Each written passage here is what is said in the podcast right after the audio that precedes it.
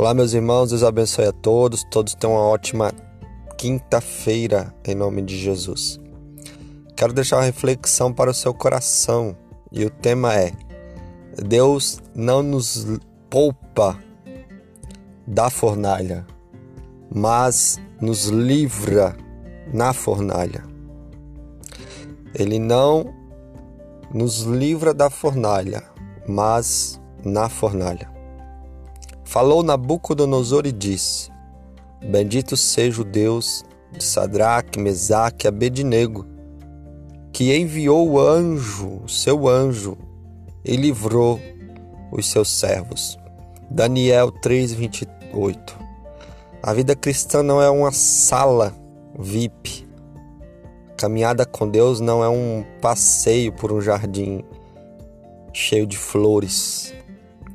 Não somos blindados dos problemas. Deus nunca nos prometeu ausência de aflição. Prometeu-nos presença consoladora. Nem sempre Deus nos poupa dos problemas. Ele nos poupa nos problemas. Nem sempre Deus nos livra das águas violentas. Ele nos livra no meio da tempestade.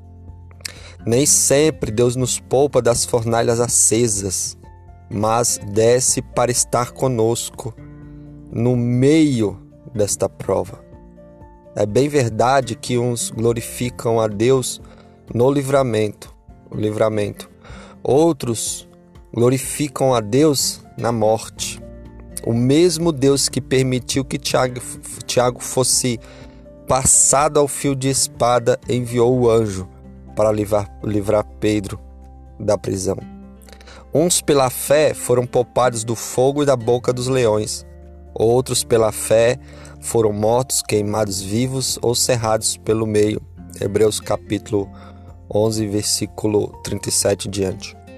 Na verdade, a uns Deus livra na, da morte, a outros Deus livra na morte.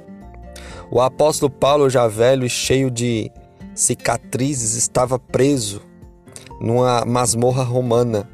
Sabia que a hora de sua partida havia chegado. Estava no corredor da morte, na antessala do martírio, mas entendeu que não seguia para o cada falso, mas para a glória, a fim de receber a coroa da justiça. Deus o livraria de toda obra maligna e o levaria a salvo para seu reino celestial. Paulo sabia que se vivemos, para o Senhor vivemos, e se morremos, para o Senhor morre morremos. Vivamos ou morramos, somos do Senhor.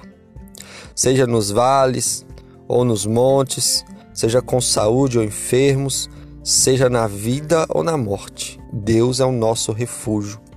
Ele jamais nos desampara. Ele nos toma pela mão direita, nos guia com seu conselho eterno e depois nos recebe na glória.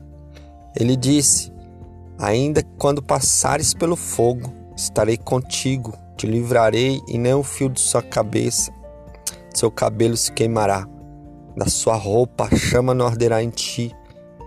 Quando passares pelas águas, elas não te afogarão, porque eu estou contigo.